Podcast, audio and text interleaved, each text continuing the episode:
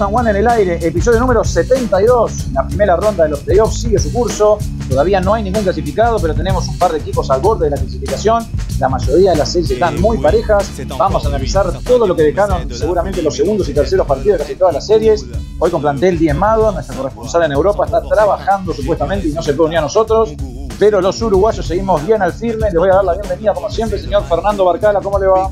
Dale, hola amigos. Eh, estamos en una seguilla de plantel diezmado hace mucho tiempo, ¿no? Estoy loco. Sí, sí, yo creo que debemos llevar. Desde, que me fui yo, creo. 10, 12 episodios seguidos sin plantel completo, creo que debemos llevar. bueno, es lo que hay. Pero por suerte, hasta están los playoffs, al fin. Se extrañaba. Y ya con un pie y medio en la siguiente ronda y la sonrisa que sigue dibujada en su cara, señor Juan Francisco Fernández, bienvenido. Dicen que ya están haciendo las medidas de los anillos en, la bahía. Chequemos un poco la pelota. Está bien, hicimos lo que hicimos, lo, que teníamos que hacer. Los primeros partidos en casa ganarlos y ahora el tercero, bueno, se, fue más complicado, pero lo ganamos y, la verdad que está tentador este, ganar este anillo. lo, vemos posible con este equipo, porque la verdad está, está cliqueando todo. Pero vamos a calmarnos Estamos jugando contra el MVP, o sea, pero bien, 3-0 Golden State. Bueno, ya que estamos, vamos a arrancar por esa serie y ese tercer partido que fue muy parejo, se lo terminó llevando Golden State en un final muy cerrado. Nuevamente, gran actuación de Jordan Poole y de Steph y de Clay. ¿Cómo, cómo los denominamos, Juanchi? ¿Splash Brothers Plus One o hay que se tiene una denominación nueva? Eh, no tienen, o sea, está los de Splash Bros y este está considerado también siendo, siendo un, hermano más. Pero si querés. ¿Es un hermanastro o es un hermano oficial? No, no, no, es, tipo el hermano chico, ¿viste? El que, el que llegó después, el, menor, el que le hacen bullying. Pero está, tiene 22 años, tiene eso, es un pibe. Eh, pero después, eh, ah, me falta, pues después ah, eh, si le sumás a, Green, está la sigla PTSD, que significa en inglés Post Traumatic Stress Disorder, y es lo que le genera, lo que le generan a los rivales. Con Poole, Thompson. Es, bueno, el, el apodo el apodo, el apodo PTSD es muy bueno. Es muy bueno, eso está, pero bueno. Bueno, ese tercer partido, la verdad, Jokic, eh, impresionante lo que jugó como siempre. No lo vi todo, vi el final. Voy a dejar ahora a Juan Chivos que desarrolle más, lo viste todo, pero del final me quedo en un momento, más allá de una jugada clave, que fue un robo de Draymond Green espectacular a Jokic para sentenciar el partido. Anteriormente yo pensaba, pobre Jokic, porque el tipo remó y remó y remó para que las últimas ofensivas del partido, primero agarre Aaron Gordon y haga un foul de ataque estúpido contra Steph. Antes Montemor se tira un triple de esquina y no le pegó al aro. Después viene Will Barton y se tira un triple de 10 metros con 8 segundos de posesión. Eh, yo decía, pobre yo, que el tipo la rema para que los compañeros en un final cerrado hagan eso. Dásela a él y que defina a él para bien o para mal. Después, como decía, vino, vino el robo ese maravilloso de Draymond y me quiero quedar con Wiggins. Porque Wiggins, si bien no aparecen muchas estadísticas, en el final tuvo tres secuencias consecutivas que fueron fundamentales para que Golden State ganara un triple de la esquina, un rebote de ataque, que también había cuatro jugadores de Denver mirando y vino Wins y se robó la pelota y después también agarró otro rebote de ataque clave. Pero quería destacar esas dos cosas. La, lástima que me dio Jokic cuando vi a los otros muchachos tirar al aro y lo de Wins, que no se lleva nunca a los flashes, pero que en este partido particular fue muy importante en No, es que es clave que no le pidas a Wings que sea, sea estrella ni que meta puntos, pero que haga eso, ese trabajorcito de, tractor. Eh, ¿Qué te iba a decir? Eso, ese rebote clave de Wings es increíble porque también salió el video de esa, de esa jugada y había tres tipos de Denver en la pintura y no había nadie más y la pelota quedó ahí en el medio y, se desliza ahí Wings, la agarra, se la pasa a Curry o no, me acuerdo a quién, no, a Poole que penetra y también hace un, tiro de circos. No, se le dio a Steph, se le dio a Steph que había venido a errar y amagó el tiro, se le dio a Poole en la esquina y Poole en vez de tirar penetró y también metió una bandeja pasada espectacular. Por eso, una, una, una bandeja jordanesca, así donde se. No, pero la verdad, eh, increíble. Eso de, de, Jokic. Este, el tercer partido fue el mejor que el mejor jugó. El que mejor jugó, y si lo ves, el, el matchup Draymond Green contra Jokic, este lo ganó, lo ganó Nicola. Eh, ya de pique, de la primera ofensiva, ya se mostró que había cambiado un poco la mentalidad, más agresivo, más. Bueno, terminó con 37 puntos. Eh, con 37 puntos, 15, 18 rebotes, 5 asistencias, 3 steals, mucho más activo que en los otros partidos. Y que Draymond en esta, en esta ocasión no lo supo marcar tan bien como lo había marcado los primeros dos partidos. Pero después cuando ves eh, ese robo final que fue clave, eh, más allá de que perdió el matchup, digamos, ese, ese momento lo, salvó. Está, Denver no, no, no tiene esa, ese- esas cosas que tienen equipos ganadores donde el banco rinde. Porque si vas a la estadística de- del partido, eh, el, el banco de Denver metió 31 puntos y el banco de Golden State metió 50. Y cuando el partido o sea, terminó por, por- ganó Golden State por 5 puntos, esos minutos que te vienen del banco y te meten una un diferencial de 20 puntos más que, que el, que el banco opuesto, te hacen mucha diferencia. Eh, pero fue, En este caso, igual el tema de los puntos del banco está un poco matizado por el hecho de que los Warriors haciendo Steph desde el Sí, obvio, obvio. Sí, está, es verdad. Que Steph sigue viniendo del banco y viene, sigue siendo el mejor jugador que viene del banco, ¿no? Eh, en esta ya le subieron más los minutos, jugó 30 minutos. Eh, no, hizo ahí una, locura, pero porque también el partido fue más, más agresivo. Cada vez que pasaba le pegaban ahí un poquito. Fue mucho más, más físico este tercer partido. Pero está, con State, con esas armas ofensivas, 26 de Thompson, 27 de Poole, 27 de Curry. Y el que jugó un partidazo fue Gary Payton y Otto Porter. Que cuando tenés esos dos jugadores de rol que, te meten puntos claves, eh, difícil perder. Y bueno, ta, ahora eh, ya romper, romper eh, el primer partido visitante ya te da, te da tranqui para, ta, si querés el, el cuarto partido lo perdés, no importa, va- volvés a tu casa y te lo llevas en cinco. Y a pesar en la siguiente serie. Pero está, está, todavía faltaba, to- todavía no ganamos. Respecto a lo que decía recién de, de lo que jugaron Steph, Clay y Poole, fue, se convirtió en el tercer trío en la historia de los Warriors en cada uno anotar 25 puntos con 50% o más de efectividad en tiros de cancha en un partido de playoff y el- los primeros en lograrlo desde 1989. Y después otra estadística que yo leía que es muy salada aquí, que eso habla a las claras de lo que es el movimiento de pelota de los Warriors. Yo veía también ese tercer partido impresionante. El partido estaba en lo que llaman la chiquita y cómo movían la bola, y cómo se entienden de memoria, cómo buscan, es espectacular. Eh, leía que en lo que va de la serie, el 43% de los tiros de los canchas de Warriors eh, fueron uncontested, o sea, sin marca contestando el tiro, que es la tercera marca más alta de la NBA, y que de los 103 tiros uncontested que tomó el equipo, 61 los tomaron entre Steph, Clay y Jordan Poole. O sea, entre los tres mejores jugadores están tirando tiros que no son mal contestados. Por eso es que están teniendo tanta efectividad a la hora de encestar. No, y eso también es crédito al movimiento constante que hacen ellos, que no, no- eh, tratan de perseguirlos, están volviendo loco a Aaron Gordon, están volviendo loco a Monte Morris, están volviendo loco a todos, que no, no, no, no se pueden mantener, no pueden seguir al hombre. Y ta, con su masa ese básquetbol de, de pasar la pelota y de mover la pelota y se encuentran siempre al tirador abierto y es como que todos lo buscan. O sea, siempre pasa que Draymond tiene la pelota en un momento donde podría tirar el tiro, pero busca ese pase y conocen tanto cómo, cómo juegan que eh, es muy lindo de ver. La verdad creo que juegan a, un muy lindo básquetbol. Y otra cosa que siguió, siguió la tendencia fue de, los terceros, de los segundos cuartos, que hubo una racha ahí al final de 15-4 que sigue con la- las rachas del primer partido y el segundo partido de, sacar bastante diferencia. Pero en este, en este, en este partido, en la mitad, los Denver eh, no, se dejaron estar y eh, volvieron y, el tercer cuarto dominaron un poco el juego, que ta, estuvo lindo porque tener ahí un, un juego en la chiquita está, está lindo, está intenso. Yo leía que Steph lleva en lo que va de, esta serie 77 puntos en 75 minutos, que sería la quinta marca más alta de puntos por minuto en toda la historia de los playoffs, considerando un mínimo de 50 minutos jugados, y la máxima de- desde Michael Jordan en 1992, también en primera ronda. No sé qué, plan tienen para él, para el siguiente partido, si va a seguir viniendo el banco. Yo honestamente diría tipo, ta, que, que terminen esta serie así, viniendo el banco, que no, no toquen mucho y ya en la otra ya capaz que empiece de titular. Pero no, no han declarado nada. Yo creo que hasta que, pier- hasta que pierdan hasta que pierdan un partido, no sé si cambiaría, porque capaz que se dieron cuenta que Steph viniendo del banco rinde muy bien y Jordan Poole rinde mejor de titular que de suplente. Y Steph le puede dar su, su cuota de minutos, se la puedes dar tanto como titular. O sea, siempre media, por ejemplo, 38 minutos los puede jugar viniendo desde el banco igual y buscarán una, conformación para que ese death lineup juegue más. Yo de todos modos creo que a la larga va a terminar ser titular él y Poole suplente, pero dado que esta fórmula les ha rendido bastante, no sé cuánto lo utilizarán.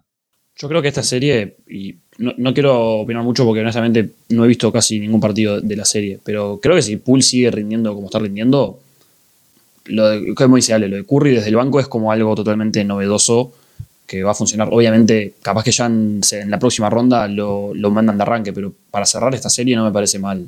Ya estás 3-0, digo, tampoco tenés que arriesgar a Steph a jugar minutos resarpados. Me parece que es un, es un buen approach.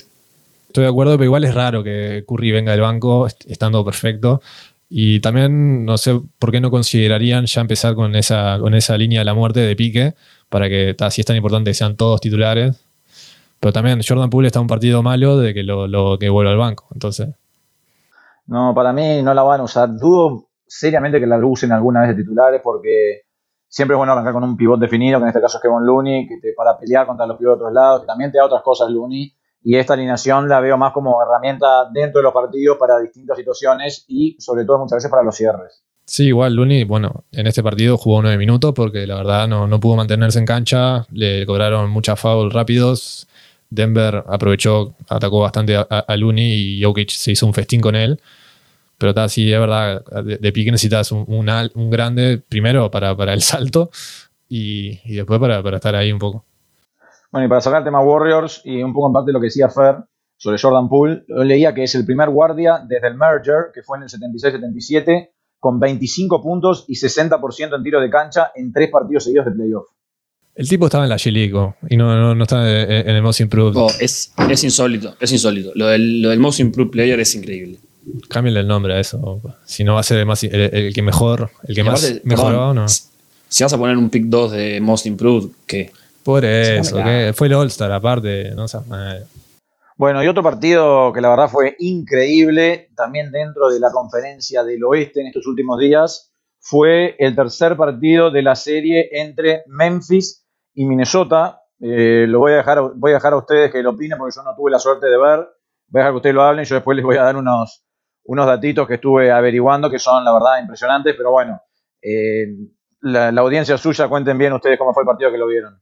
Eh, yo lo fui viendo de, apuchos, pero arrancó, a mí lo que más me llamó la atención fue que arrancó con un, con un Beverly súper activo, que creo que eh, de la manera que él le gusta ser activo, y creo que, no sé, en, los primeros cinco minutos del primer cuarto le hizo dos veces el gestito de muy chiquito de Too Small a, a Morant con un Cat desaparecido, pero con un D'Angelo bastante encendido.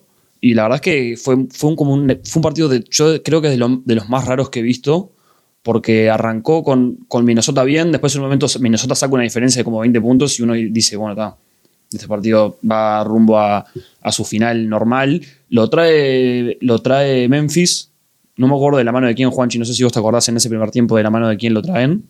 De Bain. De Bain. En el primer tiempo yo leí que Bain estuvo, se puso medio intratable al final, porque ahí, mirá, para ir, para ir aportando datos en el medio. Minnesota en el primer tiempo llegó a ganar hasta por 26 y se fue al entretiempo 7 arriba y eso incluyó 12 puntos anotados por Minnesota en el segundo cuarto, que es igualado para su marca más baja en cualquier cuarto en toda esta temporada. Y leía que en las últimas 25 postemporadas los equipos que llegaron a ganar por 25 en cualquier momento del partido tenían un récord de 380 ganados y 8 perdidos. Y que también hizo 12 puntos en el último cuarto, o sea, se repitió historia por dos ahí. Sólido. Es que eh, eso es lo que es increíble, o sea, ya era un, o sea, te remontan 20 puntos y decís, vos, partidazo de Memphis que lo trajo. Después en el tercer cuarto vuelve a sacar 20 puntos de, diferencia a Minnesota y se lo vuelve a traer eh, Memphis. Es una cosa que es insólito. Después yo vi con, vi con mucho detalle el, cierre que hace Memphis y los veías vapuleados a los de Minnesota. O sea, creo que la última jugada un poco importante del partido es una. Eh, Jackson le mete una tapa, creo que no me acuerdo si es a DeAngelo o a Beverly, que es un poema, y después comiendo reloj y, Memphis, que la verdad que lo de Minnesota fue insólito. No, y lo más insólito que aparece, eh, o sea, increíble, es que en esos, en, ese parcial donde le sacó no sé, 20 y algo, 22, 24, el técnico no pidió ningún minuto. En ningún eh, minuto Finch pidió, un timeout, cortemos esto, hagamos algo, ¿no? Dejó jugar y veías cómo iban picando ahí la, diferencia, dos puntitos, tres puntitos. La, cancha callada, no, no parecía, no, no tenían como mucha energía, no traían a los jugadores, también los jugadores cabizbajo. Eh, Kat jugó horrible, creo que metió solo tiró cuatro tiros, o sea, no, no, no puedes. Lleva más faltas en las series, en la serie lleva más faltas que, canastas. Todo dicho ahí, o sea, no, no puedes con, un tipo así. Es que yo después veía en Twitter esa, esa cosa que se ha vuelto de moda ahora, como que yo en una foto del tanteador y después abajo otra foto del tanteador y era, faltando 2 minutos 57 del tercer cuarto, Minnesota 79, Memphis 54 y faltando 9.02 del último cuarto, o sea, 5 minutos 55 segundos después, Minnesota 83, Memphis 80. Es decir, un parcial de 26-4 en ese lapso. 26 puntos en casi 6 minutos. Y para sumarle a, lo que viene siendo, creo que unos playoffs poco, eh, poco fortui- fortuitos para, para Kat, le tocó eso de que les ponen el micrófono en el partido, ¿viste? Entonces, cuando Minnesota estaba ganando, no sé, en el primer tiempo por 15, 20 puntos, lo, filman en, uno de los cortes comerciales de TNT, lo filman con la toallita descansando, ¿viste? Loco diciendo Win Minnesota now, no sé cuánto, como sacando chapa. Y después termina con 8 puntos, 5 fouls y no, no hace nada. O sea, fue lapidario, pobre Kat. Yo quiero destacar lo que hizo Brandon Clark en el segundo, en el segundo tiempo, porque también el segundo, la, segunda remontada de, Memphis, eh, lo que hizo el muchacho, reboteando, eh, metiendo cada punto. La verdad, no. Ahí ya no estaba Kat, estaba Nas Reed y se divirtió agarrando rebotes, eh, puntos de segunda ofensiva y todo. La verdad, eh, creo que esto es lo que tiene Memphis, ¿no? Justo Morán no fue que jugó un partidazo, creo que jugó un mal partido. Quería penetrar de todo, quería hacer, vivió en el piso, no sé cuántos turnovers hizo, creo que siete o algo así, no, no jugó un buen partido. El resto de, de- de los compañeros jugó tan bien que no, no, fue muy disimulado el, el mal partido de, de Morant. Y, la, no, y lo mejor de todo eso es que la daga del, del hombre Tyus Jones en el final fue la- no fue Otro, Brooks. otro hombre. ¿No fue Brooks? otro hombre. Eh, fue Brooks, perdón, me confundí. No, hay, un, el- hay un triple clave antes de Jones que también. Bueno, Memphis, en ese último, en ese último cuarto, Memphis superó por 25 puntos a Minnesota, que está igualado para la mayor diferencia de puntos en el último cuarto para, a favor de un equipo visitante en la historia de los playoffs. Y lo otro que leía fue que en ese partido Memphis tuvo un parcial de 15-0 en el primer tiempo y un parcial de 21-0 en el segundo tiempo, convirtiéndose en el tercer equipo en las últimas 25 postemporadas con múltiples parciales de 15-0 en el mismo partido de playoff y el primer equipo en hacerlo desde 2010. No, es que es increíble. O sea, hay, hay- estoy leyendo justo ahora un dato. En, en los últimos 15 minutos con 10 segundos del partido, el parcial fue de 50 a 16 a favor de Memphis. No, y también está es Ah, es- una poca energía, tipo cero rebeldía, cero, no- nadie quería traerlo, estaban tipo, estaban, se rindieron a, a la mitad de- del, del último cuarto. O sea, nadie, na- nadie en Minnesota mostró, mostró, no sé, carácter.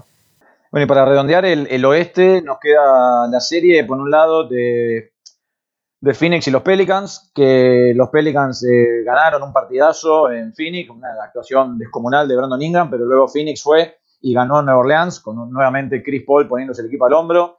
Creo que más importante destacar acá, por un lado, es la lesión de Devin Booker, que va a estar entre dos y tres semanas afuera, sufrió la lesión en el tercer cuarto del segundo partido, pero bueno, creo que todos pensamos que Phoenix seguía siendo favorito y lo demostró en ese tercer partido, yendo a la cancha de los Pelicans tras haber perdido y ganando.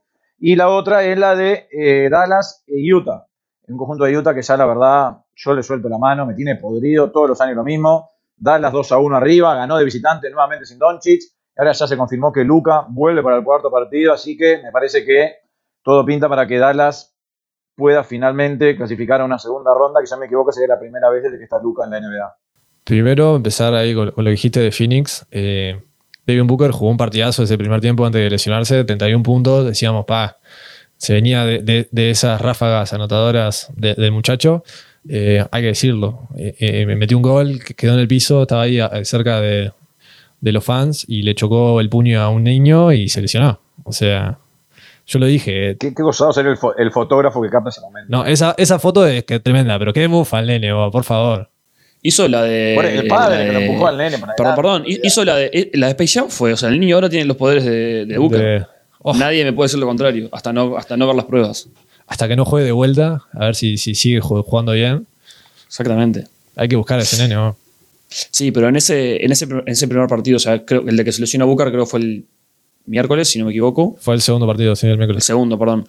Que la descomunal la actuación de Ingram y de McCollum. O sea, fue una absoluta locura. Sobre todo el cierre de Ingram fue categórico. Otra vez. La, Ingram mete un doble, faltando poco, semi-daga girando hacia afuera de 6 metros en la esquina, que es espectacular. Y después Y- jugaron de vuelta, ¿cuándo? Ayer. Ayer. Ayer Sí, que- yo no lo vi, pero parece que Chris Paul estuvo en modo, Otro. modo Dios una vez más. Una vez más, tiró 70% en el, en, el, en el último cuarto con cero turnovers. Eh, tengo acá una lista de, a ver si lo encuentro, de, desde el minuto 10 del último cuarto.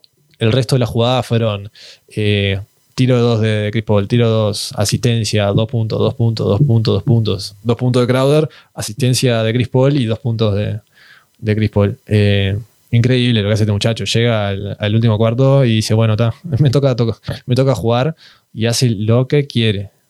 Sí, yo leía que Chris Paul fue, era, para que ya te digo el dato exacto, se convirtió en el segundo jugador en anotar 19 o más puntos en el último cuarto, dos veces en la misma serie, en las últimas 25 postemporadas. el que lo había hecho anteriormente había sido Jamal Murray en la, en la burbuja contra Utah, en esa serie que fue espectacular. Y después, este, como decía eh, hizo 28 asistencias. Eh, en los últimos dos partidos, Chris Paul hizo 28 asistencias, que la mayor cantidad en dos partidos consecutivos de playoff, sin un solo turnover. Eso es lo que me parece más salado. No, tiene una maestría de, la pelota que no, la pierde. Y está, en verdad, tipo, ganaron ese tercer partido por tres nomás. O sea, está, peleada esta serie mucho más de lo que pensábamos. Eh, no sé cuánto se le adjudica la lesión de Booker. No creo. para mí, o sea, a mí este, estos Pelicans me están sorprendiendo. No le van a dar, obvio, ¿no? Pero por lo menos están haciendo un buen papel. Sí.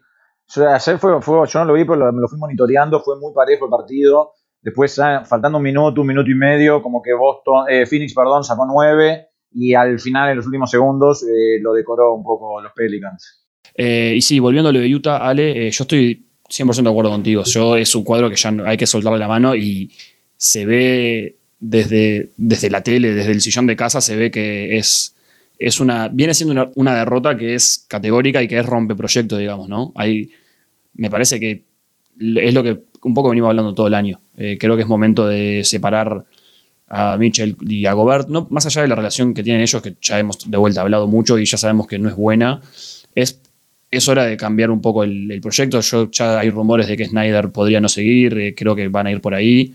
Hola, Lakers. Em, ojalá.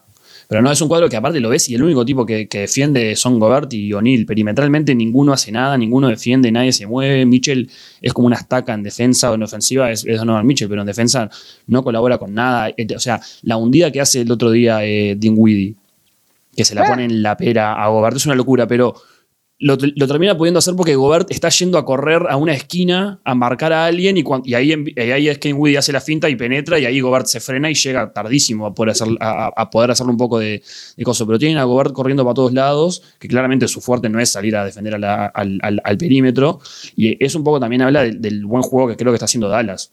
Todos los jugadores que tiene Dallas son no perimetrales, pero los grandes que tiene Dallas entre Cliva y Powell se pueden abrir y jugar. Entonces le están haciendo un hoyo. Y mérito aparte lo de, lo de Brunson, ¿no? Que es descollante lo que está haciendo.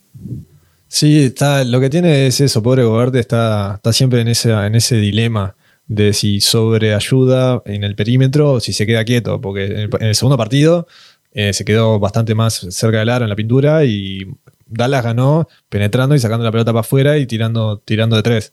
En este tercer partido, eh, como, como recién dijiste, eh, Gobert corriendo por todos lados, queriendo llevar perímetro, tal, lo que tiene este, este Utah no tiene, no tiene defensa perimetral. Eh, también no vi mucho de esta serie. Eh, recién me apareció un, como una, una, compilación de jugadas de Royce O'Neill cagando a piñas a todos los jugadores de, de Alas. A todos, no, fueron todas a Branson. Mala leche, absoluto. Porque además Branson estaba con problemas de espalda y le dio cuatro topetazos, varios de ellos agarrándolo desprevenido a Branson porque además Branson en un momento en, ese partido, en el segundo cuarto, se fue al vestuario por un problema en la espalda. No se sabía bien cómo era la situación, después volvió para el tercero. Pero lo de O'Neill, muy mala leche. En vez de jugar al básquetbol, si jugara al básquetbol, en vez de hacer eso, capaz que le iría mejor a Utah.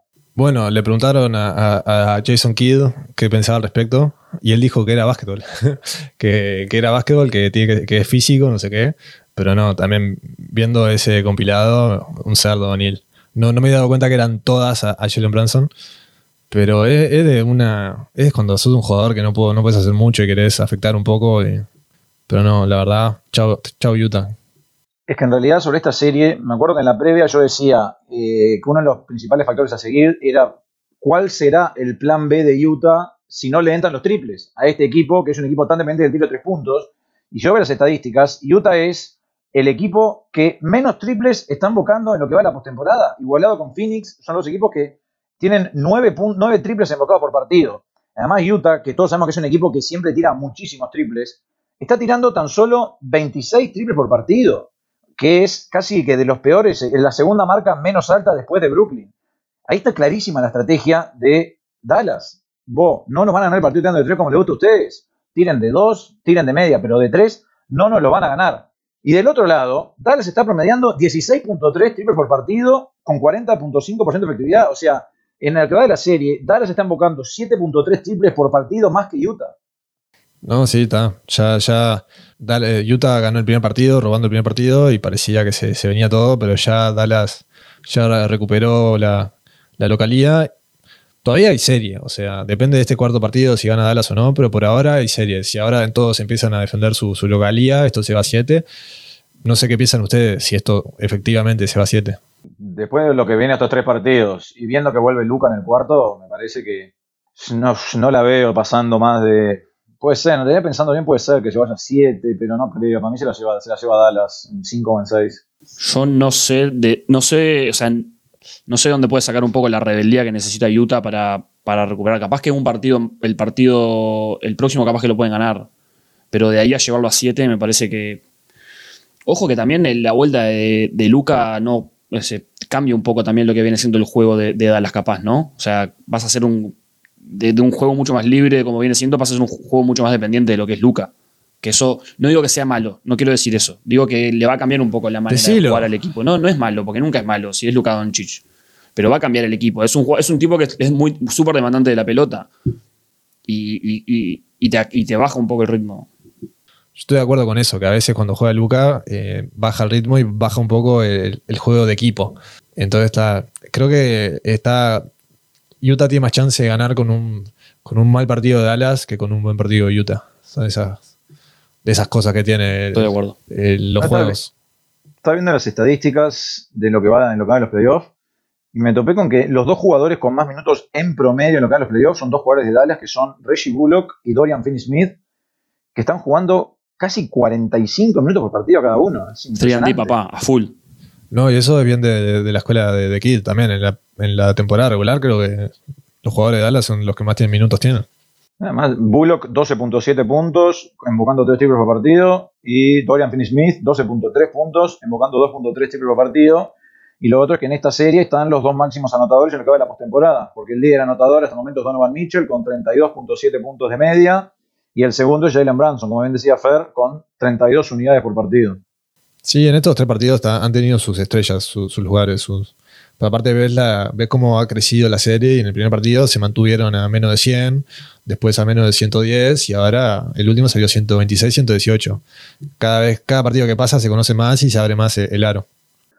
Momento de hablar del este y vamos a arrancar por la serie de Boston y Brooklyn, donde Boston se llevó nuevamente el segundo partido como local un partido que comenzó cuesta arriba para los Celtics, eh, llegando a estar hasta 17 puntos abajo en el primer tiempo, pero lo trajeron con muchísima defensa y en un último cuarto donde la verdad eh, a Boston le entraba todo lo que tiraba básicamente, se terminó llegando el partido, pero la clave hasta ahora de la, de la serie está en la defensa. Yo mirando el partido y comentando con algunos amigos, les decía que nunca en mi vida, ni siquiera en FIBA, cuando juegan con la selección, que es otro básquetbol, vi que le marcaran tan físico a Kevin Durant. Eh, la verdad me estoy gratamente sorprendido con lo que ha sido, lo que viene siendo la defensa de Boston, porque como decíamos, Boston tiene tipos muy grandes y no es que lo doble marcan, pero siempre cuando Durant como que está a punto de tomar un tiro le, sale una marca al costado, se lo nota muy incómodo a Durant. Por ejemplo, en el segundo partido del, game, del segundo partido tiró 0 de 10 en tiros de cancha y tuvo 4 pérdidas, que esta es la mayor cantidad de tiros de cancha intentados sin invocar ninguno en una mitad en toda su carrera, incluyendo temporada regular y playoff. El otro día tampoco estuvo encendido Irving, porque los dos, eh, yo leía que tuvieron problemas como nunca antes. Jugaron 55 partidos como compañeros, tanto en temporada regular como en postemporada, y fue la primera vez que ambos tiraron por debajo del 33%, 4 de 17 Durant y 4 de 3 en bid. La realidad es que se mantuvieron en partido en parte porque Durant sacó un montón de faltas y metió todos los libres, y después porque Bruce Brown eh, jugó el mejor partido de su carrera, Goran Dragic nuevamente tuvo un muy buen primer tiempo, pero me parece que Boston está marcando la cancha desde, eh, desde la defensa. Y en ataque, bueno, Tatum está demostrando ser un jugadorazo del recontra carajo. Al Horford está teniendo tremenda serie. Jalen Brown, que venía mal, tuvo un último cuarto espectacular. Y bueno, me parece que acá se marcó mucho la cancha. No, Udoka está dominando a Nash desde lo táctico. No sé, no le veo capacidad de reacción a Nash, ojalá que sí, pero mm, a mí personalmente, que amo a Durant, me, daría lástima haber desperdiciado estos dos años de Durant y de Nash y de Irving juntos. Y bueno, Capaz que suena medio categórico, pero la verdad que Nash va camino a chocar la Ferrari por segundo año consecutivo. Sí, como que eh, eh, el, duelo estratégico de coaches, la verdad no ha sido un duelo ni, ni, una batalla ni nada. O sea, Udoka está dominando a, todo lo que hace Nash. Eh, creo que, aparte de, de, pique, creo que Boston está buscando e, este, este partido hace tiempo y estaba, estaba muy preparado. con lo que dijiste de que, está, de que fue un juego mucho más físico, en este partido creo que las cebras, los jueces dejaron de, de dejar jugar o sea, dejaron menos jugar que en el partido pasado. O sea, Kevin Durant tiró 20 libres. O sea, eh, estaban con el chivato más, fácil en este partido. Y, no, fue una peor experiencia mirando ese partido que el primer partido.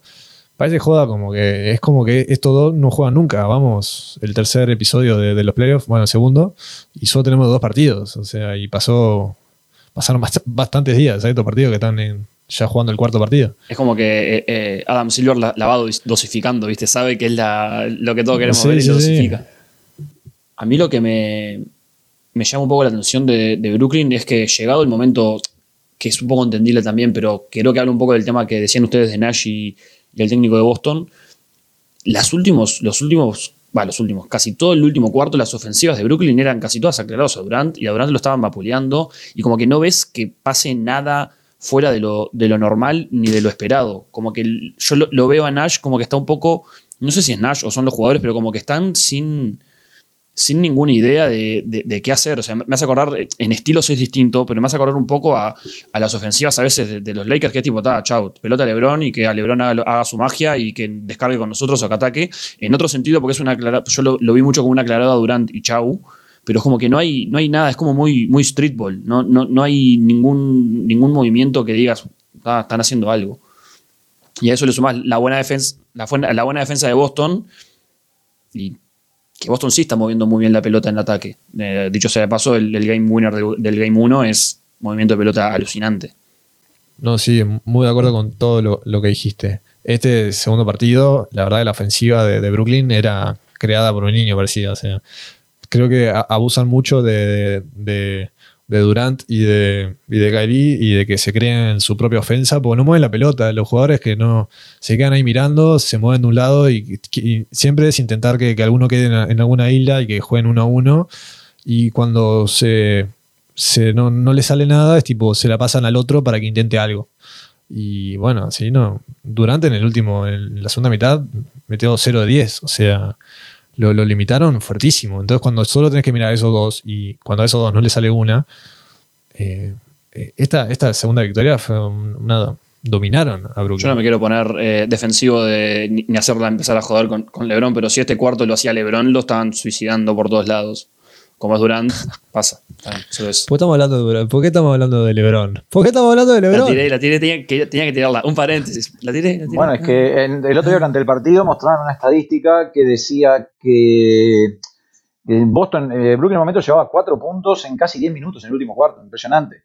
Bueno, Durant, eh, yo leía que Durant en la temporada regular tiró 48,6% en jump shots que fue la, mejor marca para cualquier jugador en la NBA con mínimo 300 tiros de estilo. Todos sabemos, no es necesario aclarar cuál es el tirito que Kevin Durant que estoy haciendo referencia. Y el otro día, en el segundo tiempo, fue 0 de 9 en jump shots. O sea, eso habla de las claras de no solo la buena defensa que tuvo Brooklyn, sino como él, no sé si es que estaba frustrado, oído, pero da una combinación que terminó siendo destructiva para, para el conjunto de los, de los Nets. Porque si vos ves las estadísticas en, lo que, en estos dos partidos de Kevin Durant, Está tirando 32, 32% en cancha, con 6,5 sobre 20,5. Es algo impropio de él. Kairi, por su parte, está bastante mejor con 48,5. Pero el tema principal es ese. Ese 32,7 32, 31,7 perdón, por ciento de cancha de Kevin Durant es impropio de él.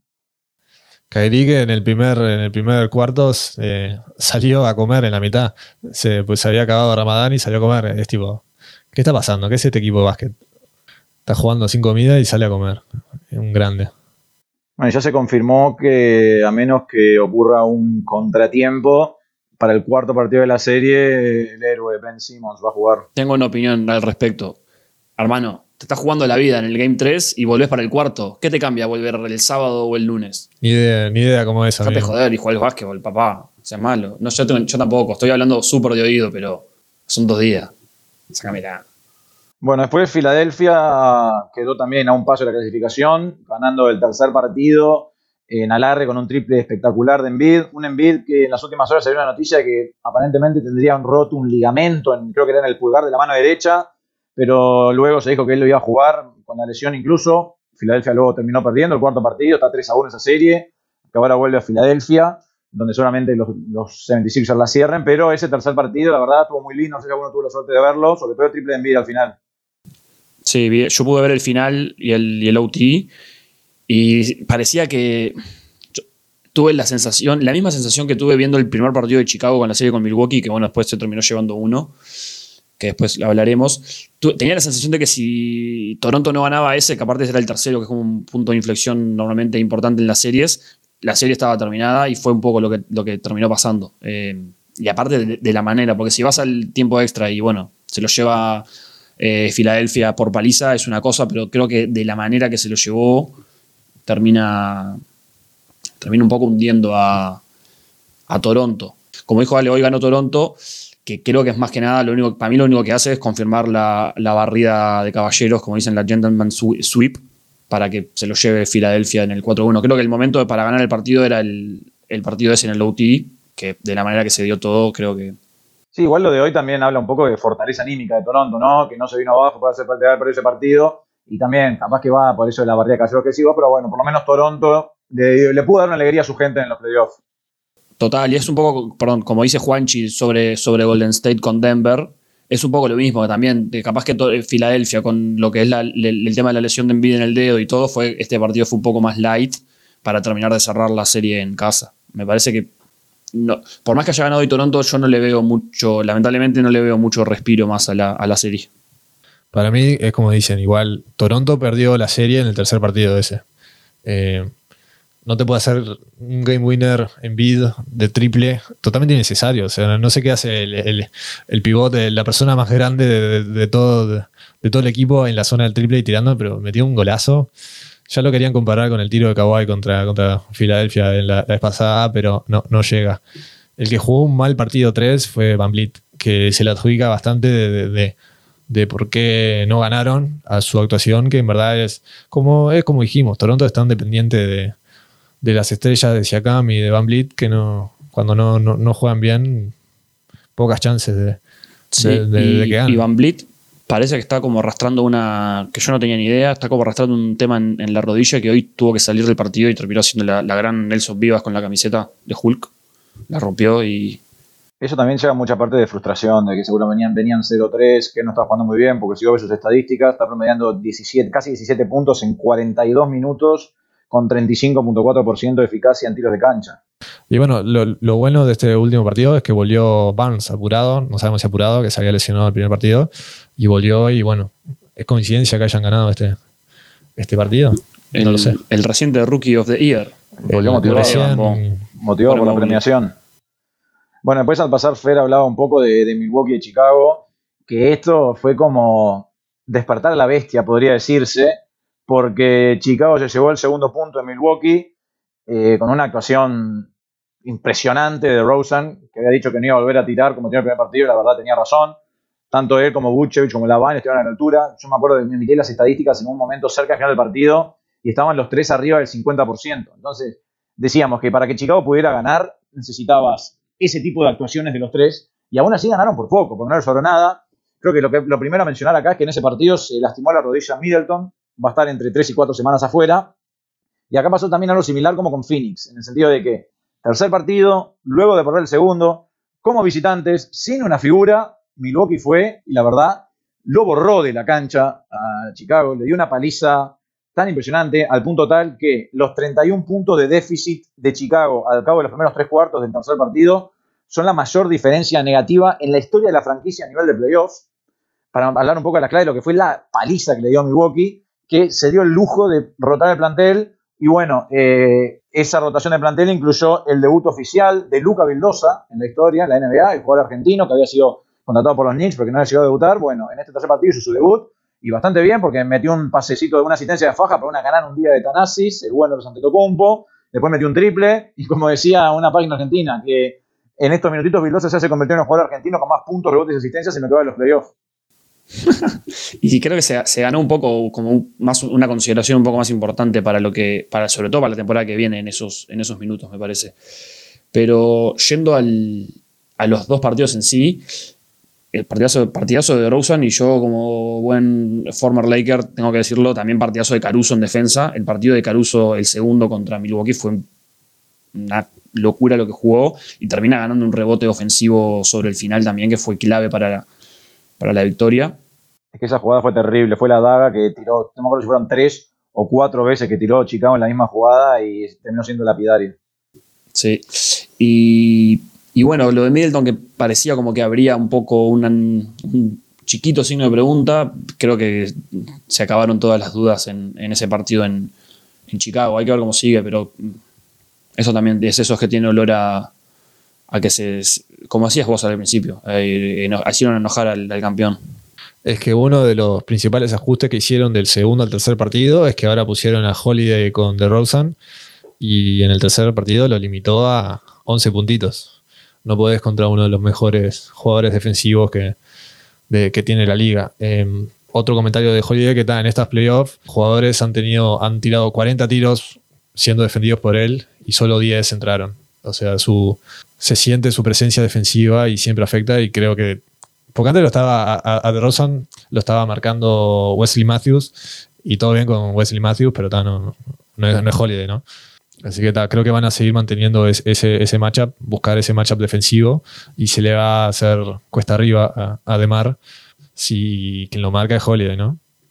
Qué regalito caído del cielo ese de Wesley Matthews para Milwaukee, ¿eh? Sí, no, lo, sacaron de, la nada y es el típico 3D. Además ya le robó la, titularidad a Grayson Allen y creo que también para Milwaukee es bueno que, no es bueno, pero ese combo Grayson Allen, Bobby Portis viniendo del banco le da, le da mucho a Milwaukee. Bueno, incluso Grayson Allen fue, fue no sé si podría decir la figura, pero bueno, quizás de los mejores partidos que ha tenido él en su historia en playoff en, este, en ese tercer juego en Chicago. Y bueno, después la última serie es la de Miami con Atlanta, una serie que actualmente está 2 a 1. Eh, creo que un poco se, se, terminó de confirmar varias cosas que nosotros pensábamos, porque decíamos que el primer partido, que fue una paliza absoluta, se podía justificar de alguna forma por el hecho de que Atlanta venía una semana muy cargada, Miami venía descansado y que todos esperamos que para el segundo partido la situación fuera distinta y lo terminó siendo. Miami terminó ganando como local, pero le costó bastante más. Y bueno, ya el tercer punto se mudó la serie Atlanta, un partido que una particularidad de que terminó empezando más tarde porque se encontraron un, paquete sospechoso afuera del estadio de Atlanta, entonces tuvieron que revisar todo y se terminó atrasando el arranque.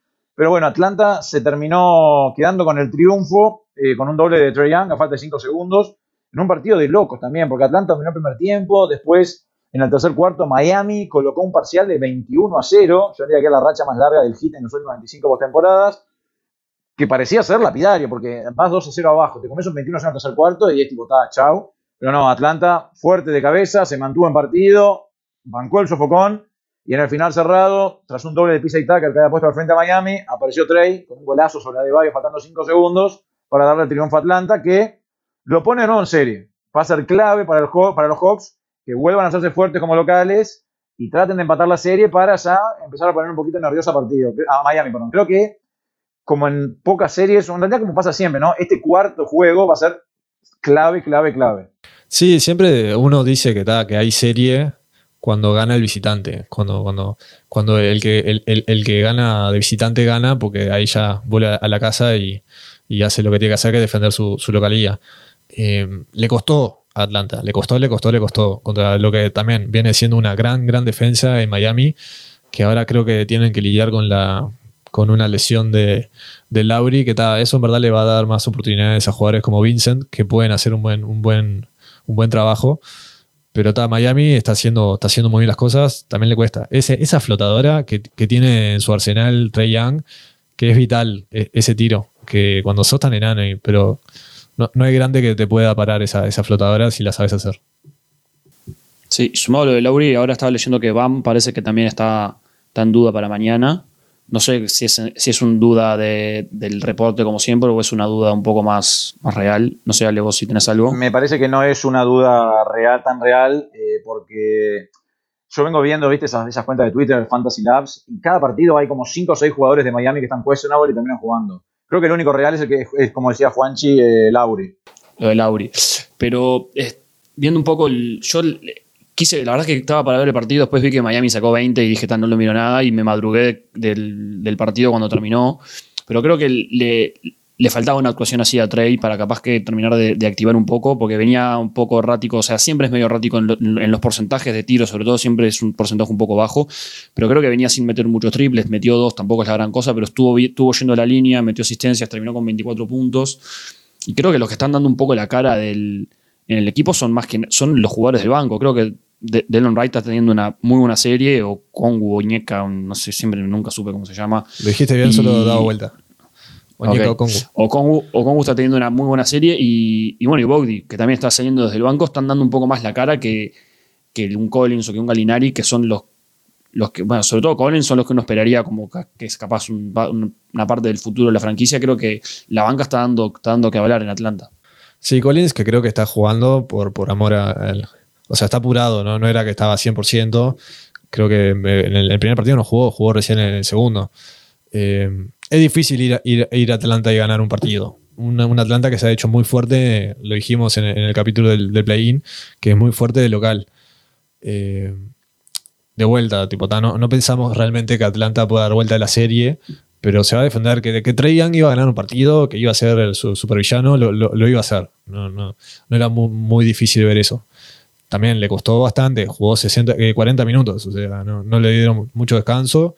Eh, 12 libres, o sea, tuvo y, siempre que pasaban le pegaban ahí un cortito, un poco, bastante físico también este partido, que es un poco la, cultura que tiene Miami de, tirar cuerpos y Miami tiene una, máquina muy, aceitada, un sistema ya totalmente implementado. Bueno, con el doble de ayer de Trey para ganar, eh, Trey Young y LeBron, perdón Juanchi que lo mencioné de vuelta, pero Trey y LeBron son los jugadores con múltiples dobles para pasar al frente, doble no, perdón, dos múltiples conversiones de cancha para pasar al frente en los últimos 10 segundos de un partido dentro de las últimas 5 temporadas. Y lo otro que le diga es eso, de que Atlanta llegó a perder hasta por 16 en el partido contra Miami, eh, siendo esta el tercer mayor playoff comeback en las últimas 25 temporadas de la franquicia. Eh, las otras dos fueron la temporada pasada contra Filadelfia en esa serie en esa serie de locos. Y después, un poco para agregar un poco a lo que decía Fer de los jugadores, digamos, de rol de Atlanta, tenemos que en lo que va de la serie, el goleador es Trey Young con 19 puntos. Y después tenés 17,7 de Bogdan, 15.7 de Hunter, 10 de Galinari, 10 de Huerter. Kevin Knox jugó un solo partido, pero hizo 10 puntos en 5 minutos. Aunque ahora que lo pienso, seguramente ese ha sido el primer partido puntos basura. Y después tenés Collins, 9.7 puntos en 25 minutos durante los tres partidos. Delon Wright, 9. Y Okongu, 4.7 puntos y 5.7 rebotes. Bueno, es lo que no le hemos dicho, ¿no? Pero Atlanta está jugando sin capela, que no es poca cosa, y con un Collins que, como decían ustedes, tampoco está al 100%. Sí, igual yo, eh, la pérdida de Capela, no sé, a mí no, me gusta mucho como jugador, creo que Congo es mejor. Entonces yo ya había dicho que para mí, tipo, está obvio, es Capela. Te, puede rebotear, te puede meter el cuerpo, pero eh, este, este Congu también. Y yo no la considero como una gran pérdida como para como explicando este resultado. Eh, no, no, no es que la ausencia de Capela justifica, pero para mí es una baja muy importante porque en defensa, no solo en el aspecto reboteador, sino en cuanto a las tapas y a la intimidación que te puede generar cuando vas a tirar cerca del aro. Y además en ataque, como hablamos hace, hace un tiempo, cuando hablamos de todas las estadísticas de, de Mitchell y Trey Capela, se quedó demostrado que ese pick and roll entre Trey y Capela está muy aceitado. Porque además, si no es para que defina Capela, eh, te genera espacios para que los demás puedan definir y tanto Collins como el mismo Kongu no son tanta amenaza desde el pick and roll como lo es Capela. Sí, obvio, tiene mucho más ruedo Trey con Capela en ese pick and roll, que aparte es una jugada brillante para playoff. Pero bueno, ya lo dijiste ahí cuando sacaste a, LeBron, pero en los últimos tres minutos de este partido, los Heat metieron nueve puntos y Trey metió diez. O sea, ahí fue, porque aparte había desaparecido los primeros tres cuartos, pero se prendió y apareció y fue clutch. Hay jugadores que son clutch y hay jugadores que no. Como lo dijo, como dijo Draymond sobre los playoffs. Hay jugadores que son de playoffs y jugadores que no. Hay jugadores clutch y jugadores que no. ¿De quién estaba hablando para vos? Porque muchos decían, nada, ah, está hablando de Jokic. Ni estaba hablando de Jokic. Está hablando de Cat, seguro. ¿De Cat? Ah, puede ser. Para mí, pensado. para mí estaba hablando mal de Aaron Gordon, pobre. Que piensa. Tenía una lista de, equipos a los que quería ir. Nadie quiere a Aaron Gordon. Entre, entrego las estadísticas de Miami y me llama poderosamente la atención lo que son los promedios en lo que va de la serie, tanto de Adebayo como de Lauri. O sea, De Bayo está jugando 29 minutos, está pegando 9.3 puntos, pero con 6.7 tiros de cancha por partido.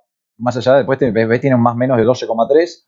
Lauri 29.5 minutos con 8.3 puntos y 7.7 tiros de cancha. O sea, está tirando más Lauri que Adebayo cuando Lauri no es un jugador que suele tomar muchos tiros. Lauri tiene más 17 promedio, pero después vos ves 10 puntitos de PJ Tucker, 11 de Duncan Robinson, 14.3 de Max Strass, 15 de Tyler Hero y bueno, hiper despegado eh, Jimmy con 28.7 puntos. Un conjunto de Miami que está metiendo 15.3 triples por partido con 39% de acierto. Pero me llamó mucho la atención lo de Adebayo y lo de Lauri. Sobre todo lo de Bam. Capaz que es eso, no sé, de vuelta, lo de la, fake lesión esa, capaz que igual lo está molestando un poco en, lo que es el general de, su juego. Yo la. Lo que pasa también, o sea, eh, el lado marcador, estos primeros dos partidos han sido marcados por actuaciones. O sea, el primer partido que se destacó, el que se destapó fue Robinson. En el segundo partido, eh, Jimmy metió 41. Entonces, tipo, cuando tenés un tipo que se destapa tanto, obvio que las estadísticas personales tienden a bajar. Y más considerando que Miami es un equipo profundo. O sea, Deadmond jugó, está jugó, los tres partidos, está jugando muy bien. O sea, y, le saca Vincent, eh, Strauss, Strauss, nunca sé cómo, cómo decirle a este tipo. Strass. Strass. Pero tienen un equipo. Eh, eh, en sí, en la temporada regular, Lauri no, no fue de muchos minutos. Bam tampoco. Es como que suelen estar lesionados o tocados, pero eh, tienen esos jugadores de rol que cuando... ¿Qué es lo que tienen siempre los, que ganan todo? Que tienen buenos jugadores de rol que son estrellas en su rol y meten los goles apropiados cuando les toca. Eso se ve, se ve clarito en la repartición de minutos, porque viste que hablamos que, por ejemplo, Reggie Bullock y Dorian Finney-Smith están jugando casi 45, yo veía las estadísticas generales, había 10 jugadores con más de 40 minutos por partido. Y si vos ves, vas a Miami, el único jugador con más de 30 minutos por partido es Jimmy Butler con 37.6. Y vos después tenés 29.5 Lauri, 29.2 Hero, 28.8 Adebayo, 27.2 Tucker, 25.4 Strass, 22.8 Gabe Vincent, 14.6 Robinson, mete tres tipos de partido, qué infierno, y 13.8 Deadmond. O sea, y después tenés el otro que completa la rotación habitual, Caleb Martin con 7.6, pero como decías vos, Miami dosifica muchísimo los minutos. Sí, que la verdad no, no, ha, tenido necesidad de, no dosificarlo. A Jimmy es difícil de sacarlo de la cancha porque, porque el tipo quiere estar y está. Siempre necesitas también, más allá de jugadores de rol que sean estrellas en su rol, vos necesitas a la estrella que haga, que haga lo que hace una estrella y es llevarte el partido. Como se lo llevó Trey, pero el otro partido se lo llevó Jimmy. Bueno, de esta forma llegamos al final de este episodio número 72 de Box One. Nos vamos a reencontrar en los próximos días. Veremos si para ese entonces ya tenemos algún equipo clasificado o si se emparejan todas las series. Pero como siempre, les agradecemos a todos por la audiencia y nos reencontramos en la próxima. Chau, chau. Chau.